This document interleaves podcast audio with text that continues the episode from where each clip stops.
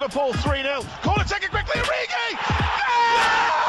Stays on Cristiano Ronaldo!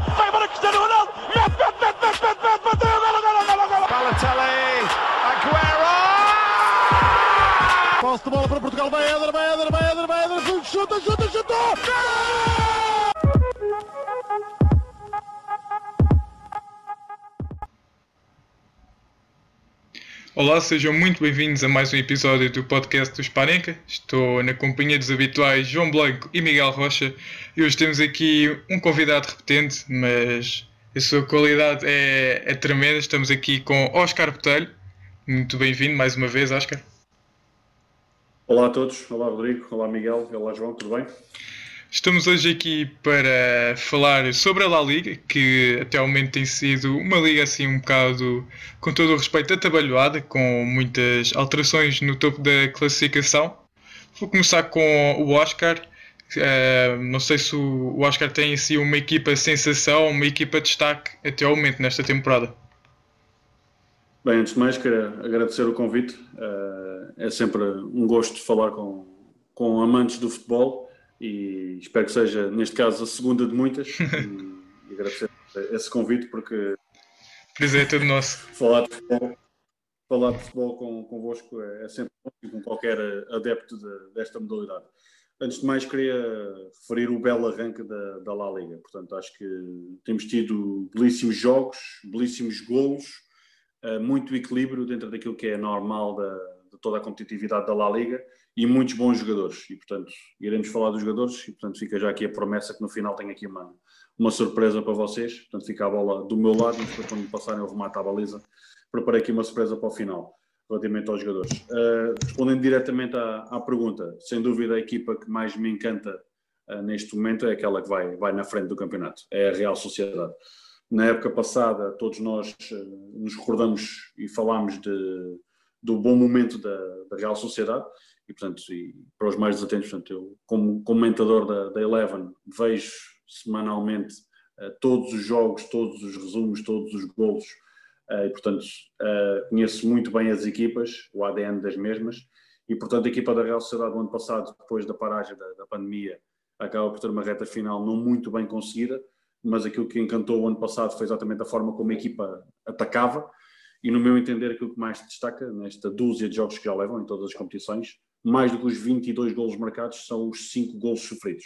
Portanto, é uma equipa que está muito equilibrada em todos os momentos do jogo, sabem todos literalmente o que é que têm que fazer, mas aquilo que mais gosto de ver a Real Sociedade é na, no seu processo defensivo e na transição defensiva, na profundidade que tem no plantel, naturalmente com a chegada de David Silva para o lugar de Odegaard, uh, sabemos que tem essa mesma qualidade e as palavras também do seu treinador, Manhol, que quando muitos treinadores se queixam dos jogos sucessivos a meio da semana, porque há uma nova realidade, não há aqueles 15 dias para, de interregno de cada jornada da, das competições europeias, e é uma, um treinador que diz que são boas notícias, porque foi para isso que eles lutaram, foi para isso que festejaram no final da época, e estamos a falar de uma equipa que tem muito poucos pontos fracos, tem muitos pontos fortes, é uma equipa regular, espetacular, forte também na, na bola parada, que varia o tempo de ataque, e principalmente aquilo que me encanta também é o facto de ter 22 espanhóis, ter somente dois franceses, o Isaac, sueco, o brasileiro William e Januzaj,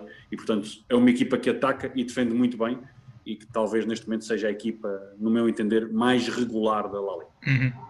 Assim, parece que já é tradição da zona do País Basco a utilização de muitos espanhóis. Temos, por exemplo, o Atlético Bilbao que só usa jogadores do, do País Basco e a Real Sociedade também tenta manter essa tradição.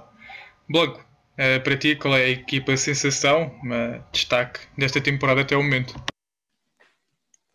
É assim, obviamente que tenho de, tenho de concordar com o Oscar. A Real Sociedade já tinha um, um excelente projeto ano passado e conseguiu mantê-lo para esta temporada, especialmente uh, substituindo muito bem Odegaard.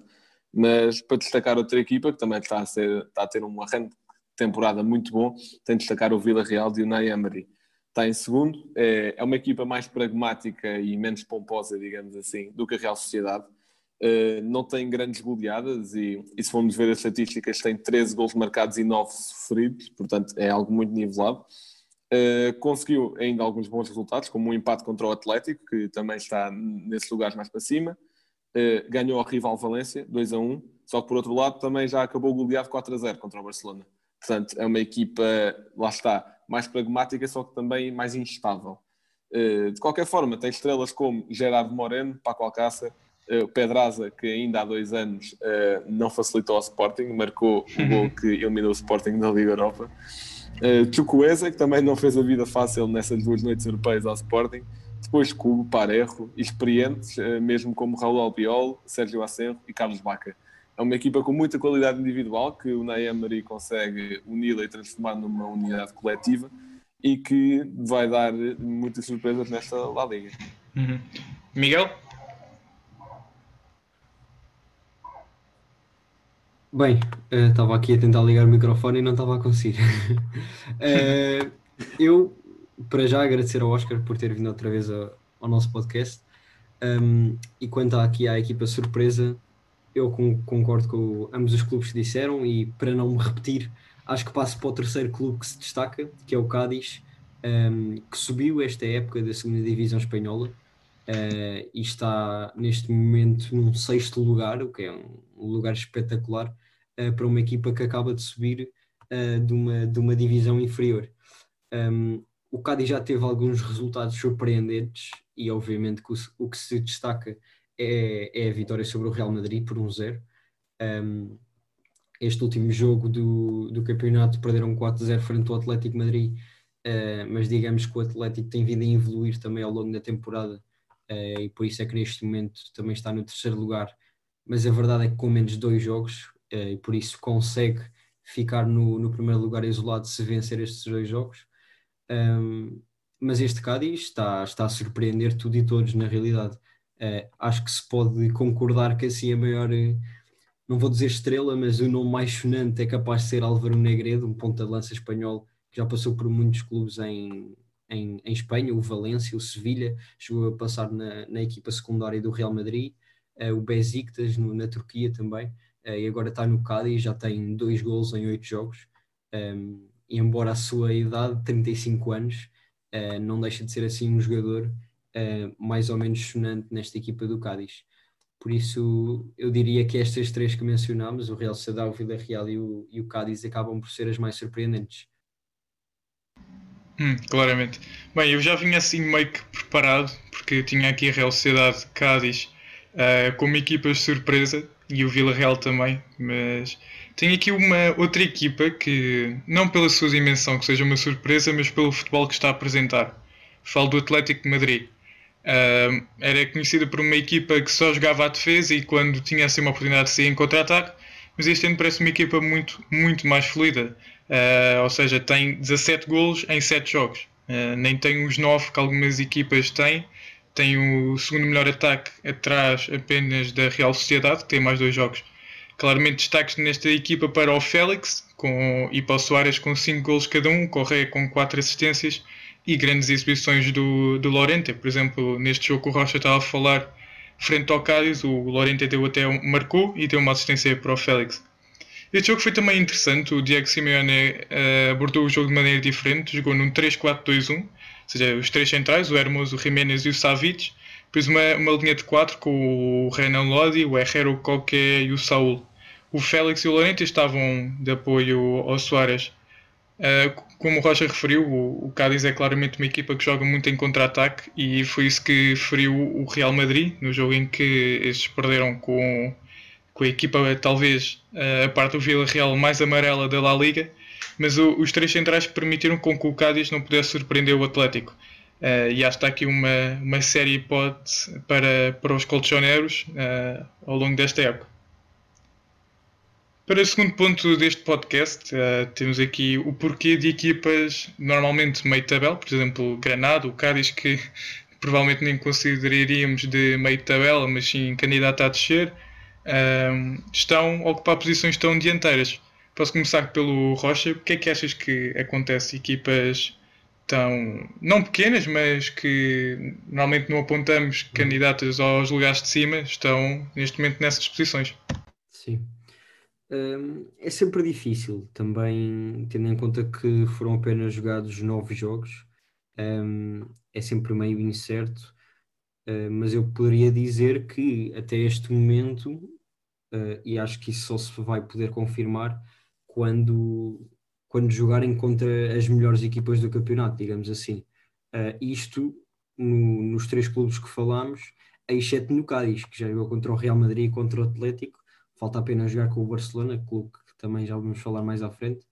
Um, mas, por exemplo, no caso da Real Sociedade, apenas jogou com o Real Madrid e empataram a zeros, jogou com o Valência, assim um clube também mais, historicamente mais difícil, uh, perderam um zero.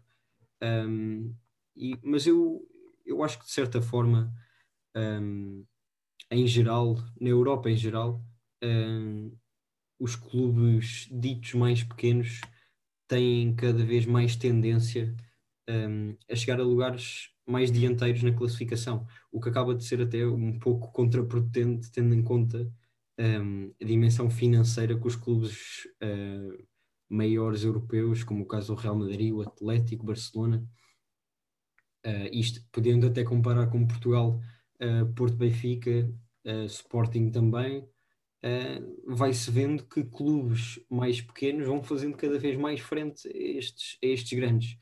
Um, isto pode ter a ver com algumas uh, peripécias que podem ir acontecendo ao longo da temporada em clubes como, como o Barcelona, na, como já falámos também no episódio, toda, toda esta novela à volta de Messi pode de certa forma perturbar a equipa. Uh, no Atlético, a chegada de Soares, se calhar, fez com que Simeone tivesse de adaptar algum, algumas táticas ao, ao jogador uruguaio. Um, e depois no Real Madrid. E a verdade é que está a correr bem. Sim, sim, claramente. Uh, e depois no Real Madrid também é o clube que se sabe desde que, que sabe, não é que seja mal, obviamente, foram campeões no ano passado, mas desde que o Ronaldo saiu. É sempre um pouco instável. Um, por isso, eu não digo que seja tudo por, eh, por má prestação do, das equipas que supostamente estava à espera que chegassem à frente, uh, nem perto disso, porque os clubes, como, como o Oscar falou, a Real Sociedade está a apresentar um, um futebol muito, muito bom mesmo. Uh, o melhor, marcadores do, o melhor marcador da, da La Liga é da Real Sociedade, com 6 golos, uh, e por isso, embora esse processo defensivo que o, que o Oscar estava a falar e que na, na, na La Liga fez com que sofressem apenas 4 golos, uh, o ataque também são o melhor ataque da competição, um, e por isso nota-se que estes clubes têm vindo a evoluir cada vez mais. Uh, e portanto, acho que é aqui uma combinação desses dois fatores, uma, se calhar um, um relaxar demasiado das equipas grandes uh, e um trabalhar constante das equipas mais pequenas. Uhum. Como o Rocha referiu, claramente estamos no início, por exemplo, do sétimo lugar, que neste momento está o Betis com 12 pontos, até ao 16 classificado que está o Eibar, uh, vão, são apenas 3 pontos de diferença. O Eibar tem, tem 9. Um, eh, há equipas com mais jogos, já há equipas com 9 jogos realizados, há ainda algumas equipas com 7. Um, eh, mas Oscar, o que é que leva a equipas uh, como o Sevilha, que neste momento tem, tem 7 jogos, 10 pontos, uh, a estar em 12 lugar e, e, como já referimos, por exemplo, o Granada estar em 5? Aqui foi exatamente já dentro daquilo que estão, estão a falar. Estamos a falar do arranque e ao mesmo tempo ninguém joga sozinho. Portanto, aqui vai a questão da, da solidez e da qualidade tra do trabalho das equipas, dos jogadores e das equipas técnicas, uh, das equipas teoricamente menos fortes. Uh, o fruto desse, como o Miguel referiu, o facto de haver esses jogos em atraso, isso também atrasou, porque estamos a falar de uma, uma paragem muito atípica, uh, paragem entre ligas porque ninguém estava preparado para, para o que aconteceu e isso naturalmente condicionou porque houve literalmente jogadores que não tiveram férias. Uh, e depois já lá iremos falar daquelas que foram bem quentes noites mal dormidas na Catalunha.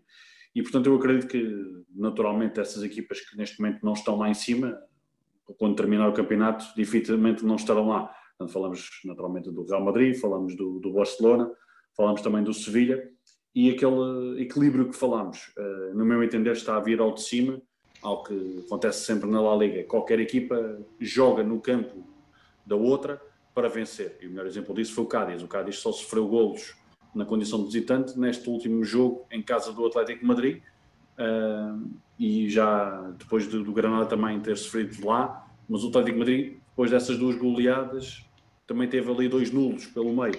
E, portanto, todo esse equilíbrio, todo esse trabalho tático e aqueles números que fizeste referência, acho que dizem tudo. Portanto, os seis primeiros estão separados por seis pontos e os três e os sete últimos estão separados apenas por três.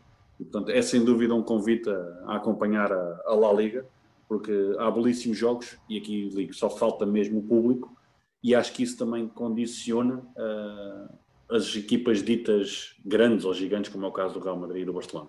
Ver o Real Madrid a jogar uh, fora do, do seu palco uh, não é a mesma coisa, inclusive já, já fez lá jogos da Champions, e isso realmente é uma dor na alma, e no meu entender acho que essas equipas sofrem, tal como noutros países, e Portugal não é exceção, as equipas mais fortes sofrem muito com essa ausência do, do público, e acredito que o facto também desses jogos sem parar da, das competições europeias, mais as seleções, uh, os jogadores uh, não são máquinas, são atletas de carne e osso, e isso acaba por se refletir porque não conseguem manter esse mesmo nível.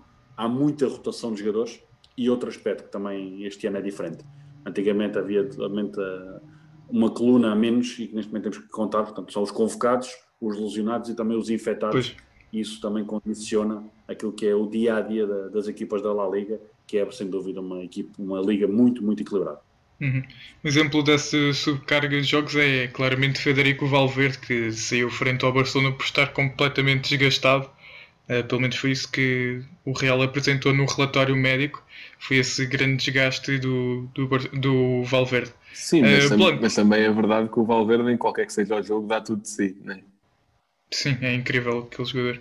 Uh, Blanco, já que tomaste a palavra, assim, o que é que se passa com, com a La Liga? É assim, já, já apresentaram aqui muitos motivos e, e, todos válidos, portanto não vou repetir os que estão aqui, os que já disseram, mas destacar que, em primeiro lugar, eu acho que houve uma ascensão do número de plantéis com, com muita qualidade individual.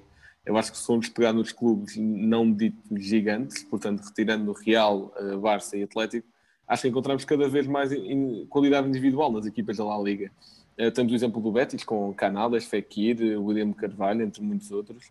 Temos também os que estão a surpreender, Vila Real, uh, Real Sociedade, até o Retaf, que nos últimos dois anos tem sido um quebra-cabeças. Temos muitos exemplos e, e bons também.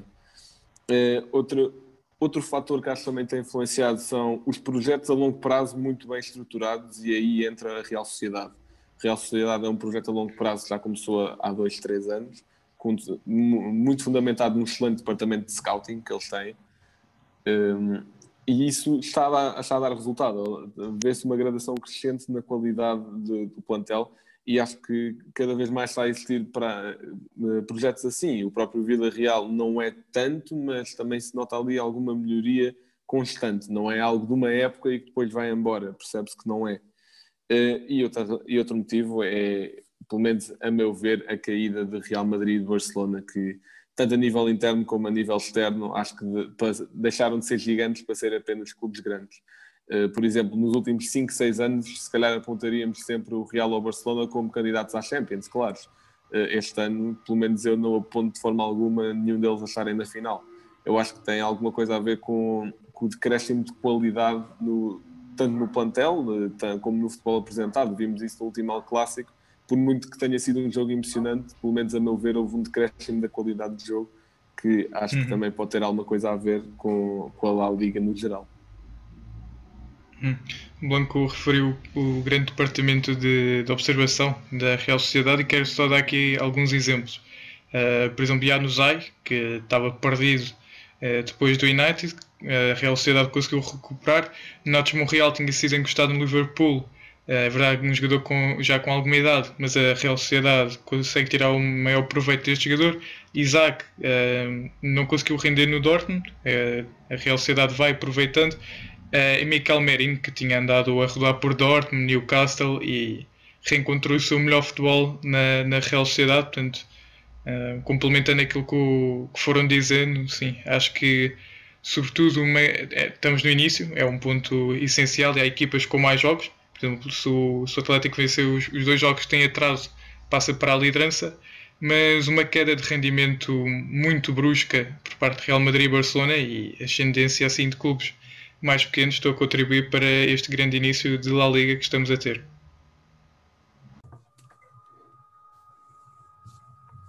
Bem, já falámos da, da equipa sensação, o início assim meio, meio louco da, da La Liga. Vamos então agora passar para a equipa desilusão.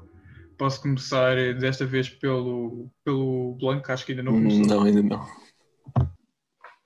Bem, uh, em relação a uma equipa de desilusão, eu podia pegar no, no caso do Barcelona, mas eu decidi pegar no caso do Sevilha. Uh, o Sevilha, em relação ao ano passado, podemos dizer que está uma desilusão tremenda. O ano passado acabou em quarto, com o mesmo número de pontos que o terceiro, que foi o Atlético. Neste momento está em décimo segundo, ok, que ainda tem dois jogos em atraso, mas ainda assim eu, a qualidade exibicional de um, de um vencedor de Liga Europa perdeu-se muito. Perdeu com o Granada, com o Eibar e com o Atlético Bilbao, e nos jogos em que ganharam nunca convenceram com grandes exibições. Aliás, todas as suas vitórias na La Liga são sempre por um, são sempre por um gol, tirando o 3 a 1 contra o Cádiz, uhum. uh, que, que, diz muito. Uh, não sei se Ruben Lopetegui uh, alterou alguma coisa dentro do balneário em específico, houve algumas contratações, como por exemplo a do Acunha, do Sporting, e, e na Champions eles também não, não andam a jogar mal, nem estão a convencer, lá está, parece que estão lá no meio. De forma, acho que o futebol, a sua qualidade piorou, o pragmatismo também piorou, de forma, lá está, a perder com o Granada, percebe-se que é surpresa, mas Eibar e Atlético Bilbao, que por muito que o Atlético Bilbao tenha história, Eibar e Atlético Bilbao parece não ser equipas com o qual o Sevilha possa facilitar. Uh, e acho que desta vez facilitou de forma a que, de modo geral, acho que esta é a equipa de desilusão. Sim, né, também era uma daquelas que eu tinha aqui, mas pronto, já estou habituado a ser roubado. Miguel, para é ti, qual é a equipa de desilusão desta La Liga? Bem, um, ehm, isto claro, o Barcelona seria assim a equipa mais, mais óbvia. E ainda assim é, é a tal questão de estarmos no início de campeonato, porque hum, tanto Sevilha, como o Blanco disse, como o Barcelona um, têm apenas sete jogos, portanto, se o Sevilha ganhar os dois jogos que lhe faltam, consegue passar para o quinto lugar, uh, quarto, se calhar, dependendo da diferença de golos. No caso do Barcelona, consegue passar até para, para quarto para a frente do, do Real Madrid. Um, portanto, é sempre.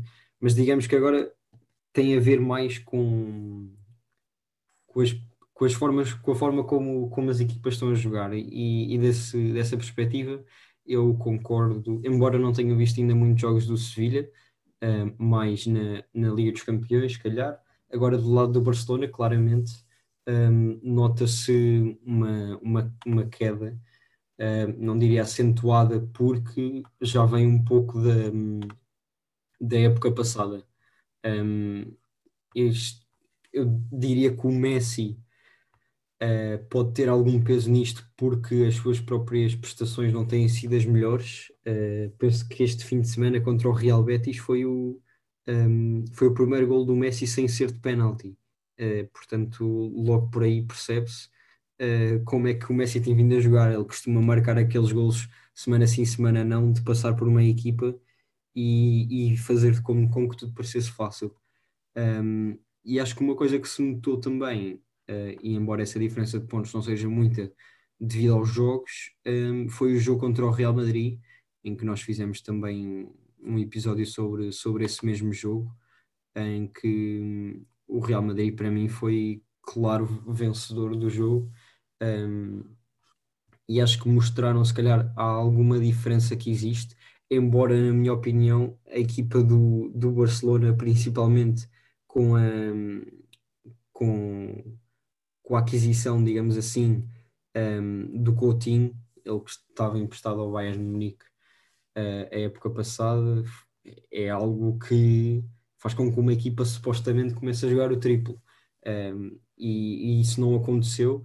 Uh, diria também, como já mencionei, o facto do Messi não estar, não estar muito motivado para jogar nesta equipa do Barcelona. Eh, porque acredito que se estivesse Coutinho e Messi iam, iam partir a La Liga, um, mas isso não, não, não está a acontecer.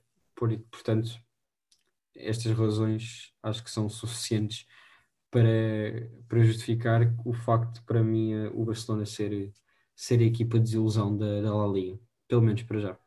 Uhum. Oscar? Sim, tenho que concordar, portanto, sem dúvida, no meu entender, mais do que a equipa, é a falta de equipa do Barcelona, uh, no meu entender. Ou seja, estão no oitavo lugar, estão literalmente feitos no, no oito, e podia apontar aqui a decidir diretamente ao, ao, Barcelona, mas a minha escolha foi claramente o Barcelona.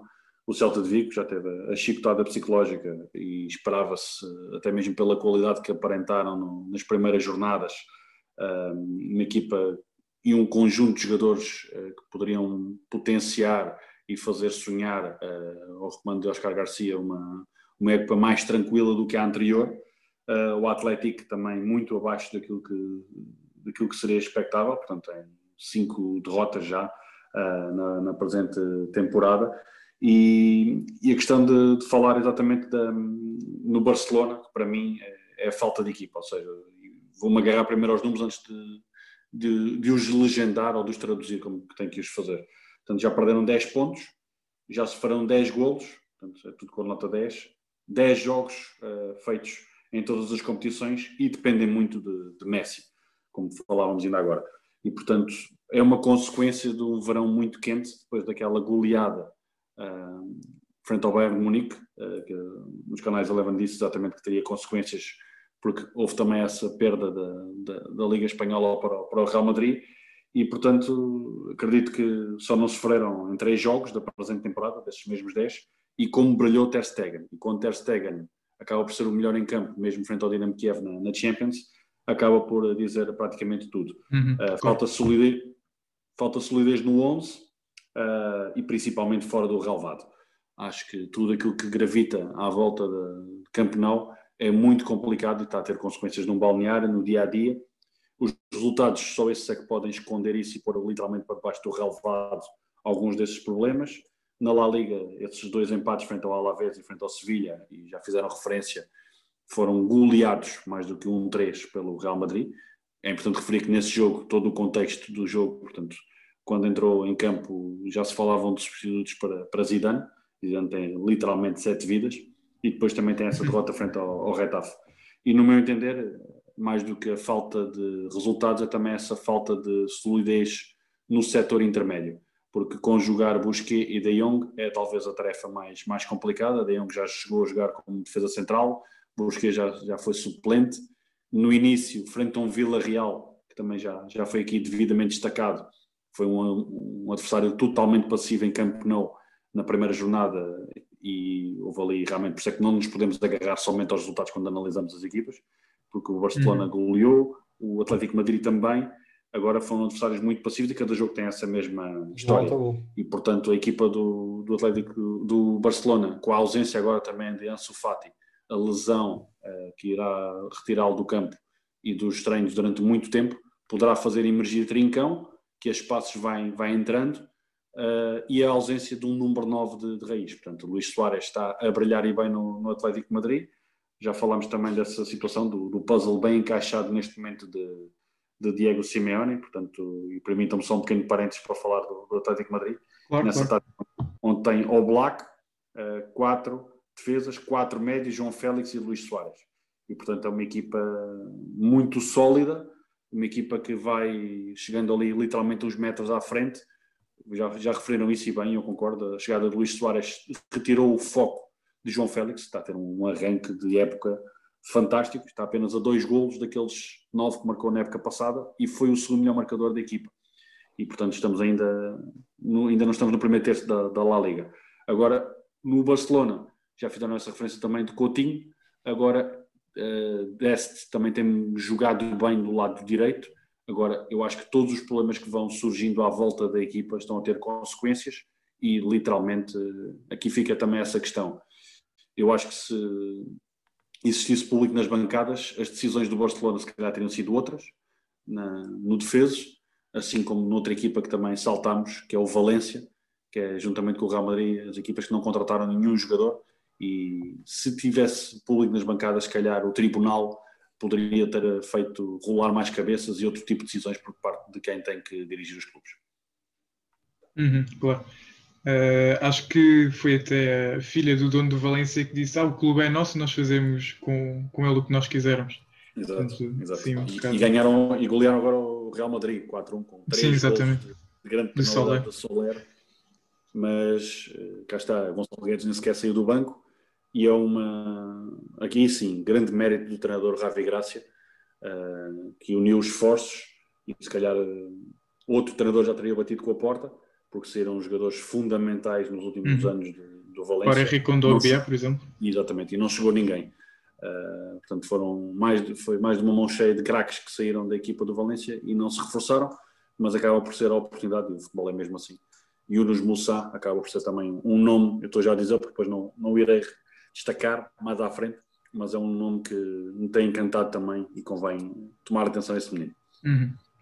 Bem, também vou aqui bater no Barcelona, porque é o meu clube favorito em Espanha, um clube que claramente me apaixonou pelo futebol. Na altura, Xavi, Iniesta, Puyol, uh, era os tempos de glória do, do Barcelona.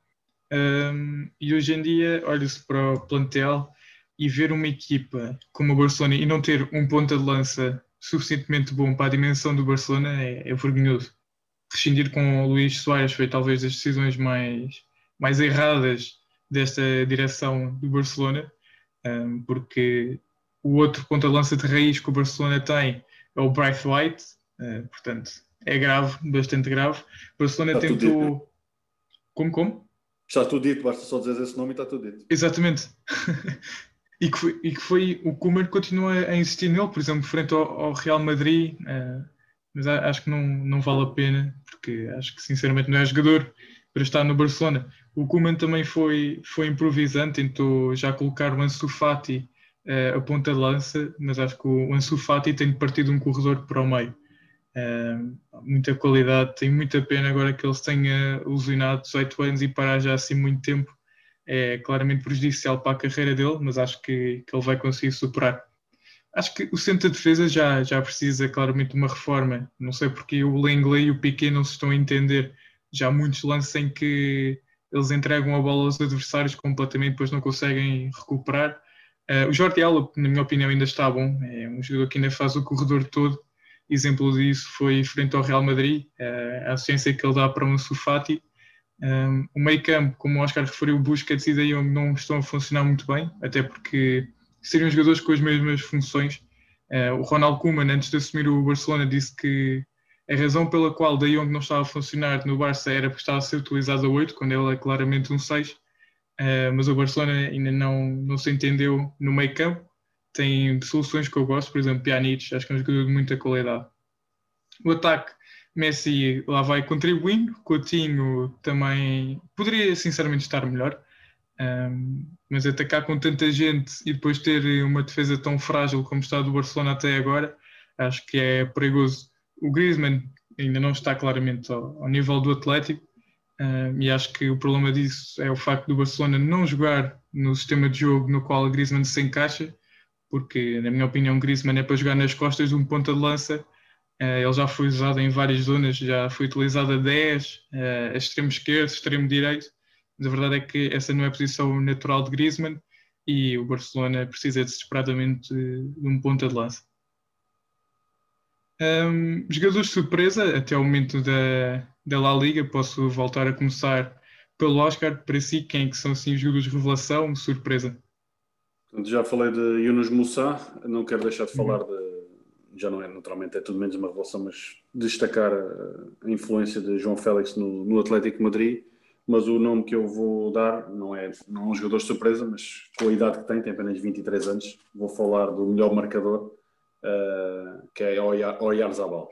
E, uhum. portanto, é um nome que, que, nem sempre é fácil de dizer ou de escrever, uh, mas é um jogador que me enche as medidas e que enche o campo na, na, na Real Sociedade. Portanto, mais do que a surpresa, é a confirmação um jogador que já é internacional espanhol, campeão europeu sub-21, mas para mim é o pilar da, da equipa, ou seja, aquele farol ofensivo uh, que quando a equipa está mais apertada é aquele que os colegas levantam a cabeça à procura para colocar a, a, redondinha porque sabem que vai sair dali alguma coisa. Agora é aquele jogador que revela toda a inteligência dentro do campo, a nível da cultura tática também, consegue jogar bem em todos os três corredores uh, atrás do, do avançado e principalmente é daqueles jogadores que dizer que não, não sabe jogar mal. É um amigo meu que diz isso e, e, eu concordo que o Oyarzabal é daqueles jogadores que quando joga mal, é, ou menos bem, é o segundo melhor em campo. É, tal a qualidade e tal tudo aquilo que consegue jogar e principalmente outro aspecto também e eu faço isso semanalmente que é ouvir os, os jogadores e ter o privilégio de ouvir as flashes da, da La Liga que são sempre muito muito cheias, não há aquele discurso redondo normalmente dos Sim. jogadores e só um pequeno volto faço, portanto aquilo do, que falavam do Piquet, o Piquet ano passado ou na época passada, mais assim porque foi em agosto, parece que já foi há muito tempo, mas foi em agosto que sofreram aquela goleada e ele próprio disse que estava pronto para sair do Barcelona Sim. e teve que lá ficar. E o Yorzabal, uh, já ouvi várias flashes e, é, e conferências também, e fala tão bem como joga. E, portanto, é o pilar daquela equipa e, naturalmente, é o jogador que eu destaco como, como uma confirmação, mais do que o jogador revelação. Mas, se quiserem um, um nome também para, para revelação, diria Yunus Moussa, e aquilo tem tudo a ver também com o que falaram agora de Bright White. Falaste aí dos grandes nomes que o Barcelona teve quando te apaixonaste pelo Barcelona, mas estamos a falar de um gigante que teve os uhum. melhores jogadores do mundo. Bright White hum, seria somente para jogar na equipa B dessas equipas ou C. Uh, e Yunus Moussa, eu já o disse no, nos comentários, é daqueles jogadores que dificilmente teria minutos se o Valência estivesse nos seus tempos áureos deste século e, portanto, acaba por brilhar porque não tem tanta concorrência e faltam ali muitas vagas no, no cacife, nos cacifes do, do, do Mestalha. E falar da equipa do, do Valência, portanto, e Yunus Moussa, como eu já disse, portanto, não tem idade para votar, não tem idade para conduzir, agora também não, não é hipótese de ir à discoteca, portanto, não, não teria idade também para entrar na discoteca, mas tem idade para conduzir contra-ataques, ataques, uh, e principalmente ser um jogador muito solidário a defender, e, portanto, eh, a confirmação e a eh, revelação Yunus Moussa. Uhum. Yorzabal, que é inclusivamente o melhor marcador da La Liga Exatamente. até o momento. E talvez uh, o melhor jogador. Sim, claro. Eu, se não me engano, ele até ganhou o prémio de jogador do mês, agora, de, de outubro. Um, Rocha, para ti, jogador, revelação, surpresa, confirmação, o que quiseres. Uh, bem, eu acho que vou mais para a confirmação, um, porque, embora seja bastante novo, dos mais novos da La Liga, uh, diria que não é uma revelação, e uhum. falo de Ansu Fati, uh, porque a época passada já se começou a ver o que é que ele poderia dar. Um, muito infelizmente teve agora esta lesão um, e que vai, vai ter de ser operado e vai ficar fora quatro, durante quatro meses. Uh, vai ser vai ser mau para, para a carreira do jogador porque estava num, num, em grande forma. Uh, o Coman estava a utilizá-lo, uh, ele estava a jogar bem, embora com todos os problemas que o Barcelona tem tido, o Ansu Fati ainda se conseguir destacar dentro dos possíveis. mas esta lesão no menisco do joelho, no joelho esquerdo, é algo que hum, pode marcar claro. um jogador, e, mas esperemos, esperemos que não, não é? Ele tem 18 anos, é muito, é muito jovem e pode fazer grandes coisas, por isso um, foi, foi realmente mais uma confirmação uh, do que uma revelação, porque eu lembro-me do ano passado, eu acho que ele começou a jogar pela equipa principal do, do Barcelona por volta de novembro, dezembro, ou seja, há um que ainda não tinha, ainda não tinha os 17 anos. Os Exatamente, exatamente.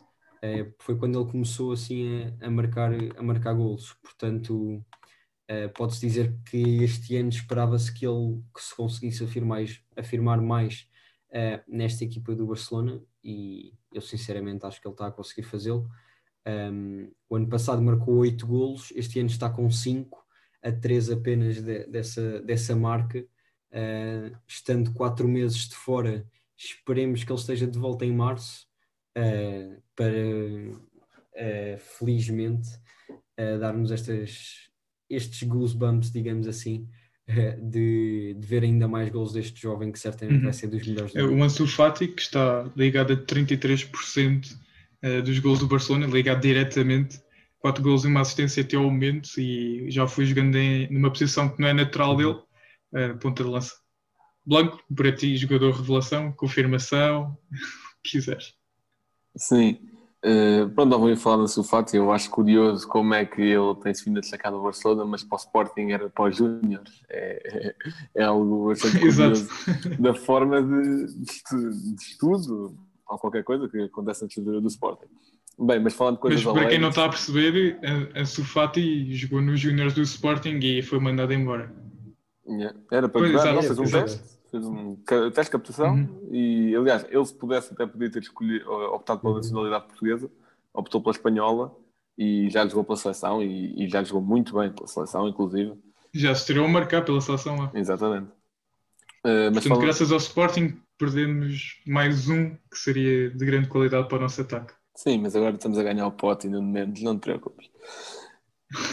Vá, passando a falar de coisas alegres, eh, em, em relação ao jogador revelação, já, já falaram muitos nomes. Uh, podia focar maior em Oyarzabal. Oyarzabal. Já tem oito participações para gol. é difícil dizer. Exatamente. Exato. É, é, complicado, é complicado. E descrever com Y.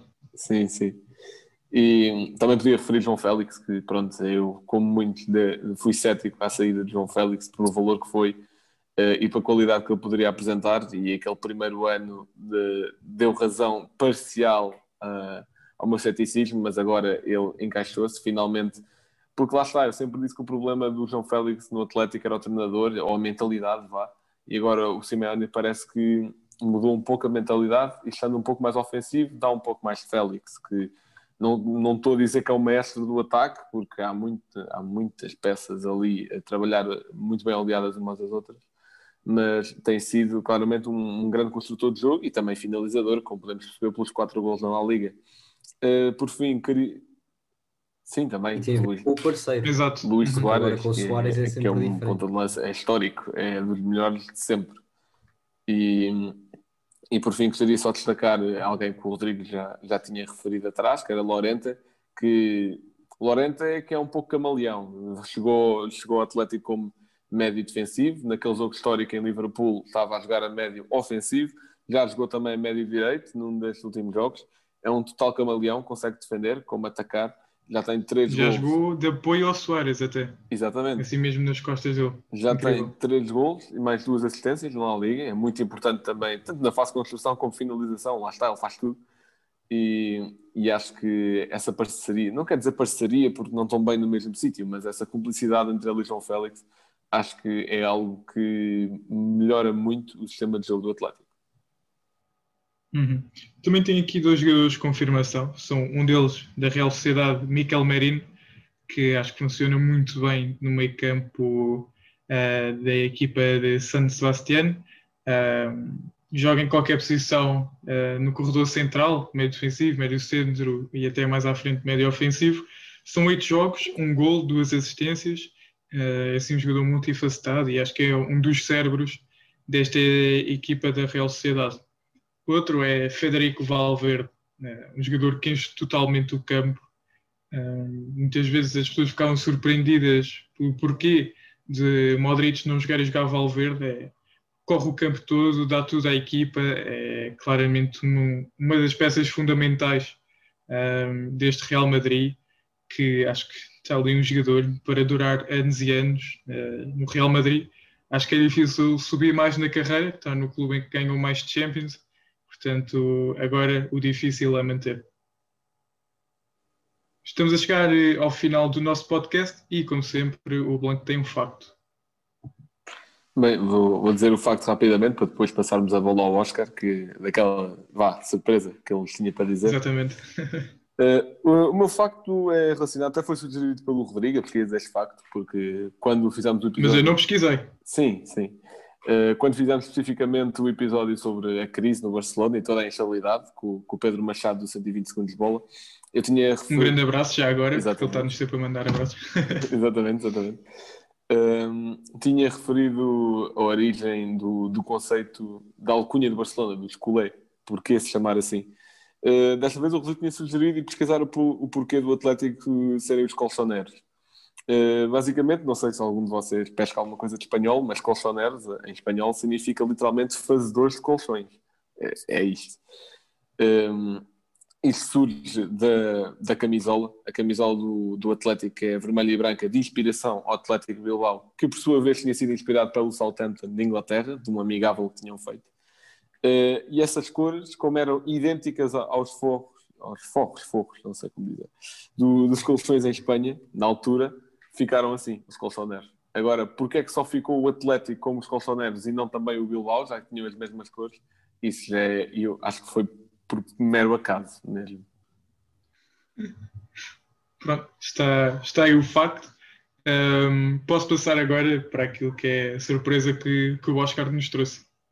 Mais, contra factos não há argumentos, portanto é muito, muito curioso essa, essa vossa rúbrica. Aqui a surpresa que tinha preparado era basicamente deixar-vos um 11. Uh, gosto sempre de, de, fazer este tipo de, de, jogos, portanto vou buscar a minha veia de, de treinador encartado um, e, portanto, fui buscar um 11 em que não posso repetir jogadores por, por equipa e tentar equilibrar a, no, no, campo essa mesma equipa para destacar aqui algumas, algumas equipas e também alguns jogadores que naturalmente não teríamos tempo, apesar de vocês terem dito que isto não há tempo limite, mas acho que se estivéssemos a falar todos o tempo que queríamos, acho que ainda, ainda aqui estaríamos amanhã de manhã. E portanto, na baliza pus o Herrera, o guarda-redes do Osasuna, um, para destacar também uh, a boa época que este guarda-redes está a fazer, o quinto guarda-redes com mais defesas da, da La Liga. Pus uma defesa a três, onde pus Mário Gaspar, o lateral da, do Villarreal, uh, para dar relevo a essa, essa campanha da equipa do Unai Emery. No centro da defesa tenho o Diego Carlos do Sevilha, que recentemente foi convocado para a canarinha de, de Tite, uhum. e tantos bons centrais que há brasileiros por um mundo fora, como em Portugal também sempre houve muitos. Na de lateral esquerda tive que colocar para colocar um jogador do Cádiz, apesar de vocês terem feito essa referência, mas como não combinámos quais é que seriam as equipas, não quis deixar de destacar a Espinho do, do Cádiz, mas tinha aqui também Cucurella, que foi também agora chamado, exatamente, do Retafe, que foi agora chamado e tem um golaço com, com o pé direito, apesar de ser canhoto de, de raiz e jogar à frente, mas uh, depois tenho aqui uma dupla de médios com Herrera do, do Granada, também já fizemos referência a essa equipa que tem essa solidez defensiva muito por culpa de Domingos Duarte uhum. e Rui Silva. Soler, um nome que convém acompanhar, portanto, um, um médio de trabalho invisível uh, no Valência. À frente deles para colocar muita gente na frente, portanto, pus aqui três, três na, no meio campo com Oyar Zabal, tinha que colocar no, naturalmente no 11. Claro. Atrás de um quarteto onde tem que colocar Karim Benzema, porque o patinho feio de, sempre é, é, sempre um cisne e é daqueles jogadores fundamentais no, no, Real Madrid, assim como já fizeram referência bem a, Valverde, falta apenas destacar Courtois e também Casemiro, uh, para não falar de Sérgio Ramos, são que não se podem constipar no, no, no Real Madrid, e depois uh, para completar um trio de jogadores, portanto, Telho uh, do Betis, que está a fazer também um belíssimo arranque, Cristiano Telho, Ansu Fati, também já devidamente destacado, e João Félix. E portanto está aqui o puzzle e era uma pequena, uma pequena surpresa só para destacar aqui alguns dos nomes e das equipas que naturalmente não teríamos tempo. Uhum. Bem, mais uma vez vamos ter eh, de publicar um, ehm, nas nossas redes sociais. Uh, deve ficar no Instagram, não sei se depois colocaremos no, no Twitter, mas mais uma vez aceitamos este desafio do Oscar. Aceitamos e de muito bom grado, que é sempre bom estar claro. aqui a destacar estas estrelas do futebol. Desta vez acho que é mais fácil, pelo menos podemos repetir nacionalidades. Sim, a, a última foi um verdadeiro quebra-cabeças. Exato. Portanto, desta vez parece mais fácil, portanto, também têm essa oportunidade de deixar o vosso 11, depois o, o Blanco deixará lá o campinho para vocês fazerem. Mais uma vez agradeço ao Oscar pela sua presença, é sempre bem-vindo aqui ao nosso podcast um, agradeço também ao Rocha e ao Blanco por terem aparecido. Espero que tenham gostado. Um, podem sempre seguir-nos no Instagram, Twitter. Pronto, mas vão, vão ao Instagram, tem lá aquele link de acesso a, toda, a todos os locais onde nós estamos. Estamos também no YouTube, Spotify, Google Podcasts, iTunes, entre outros locais. Portanto, espero que tenham gostado, fiquem bem e até à próxima.